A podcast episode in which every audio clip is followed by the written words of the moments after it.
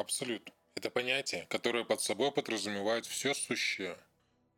Всем, наверное, знакома фраза «Я есть альфа и омега», что и означает, по сути, все сущее. Но я хотел поговорить о другом. Очень часто я встречаю идею фикс, что целью существования мага является слиться с абсолютным в одну сущность и стать единым. И мне совершенно непонятно.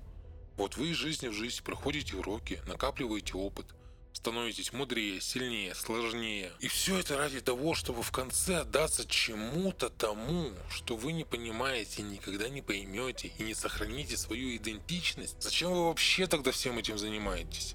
Ну идите и станьте рабом где-нибудь, если не хотите принимать решения сами.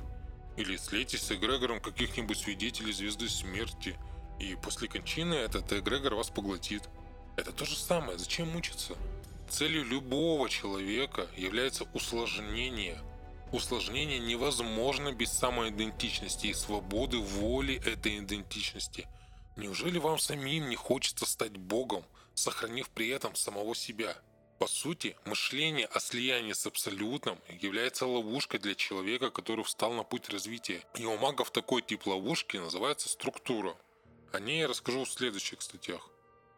В заключение хочу сказать, любое нарушение вашей воли и потеря власти над своей волей является самым ужасным видом существования. Это сродни рабству. Если кто-то или что-то ограничивает вашу свободу воли, то вы любыми способами должны вырваться из этой ловушки.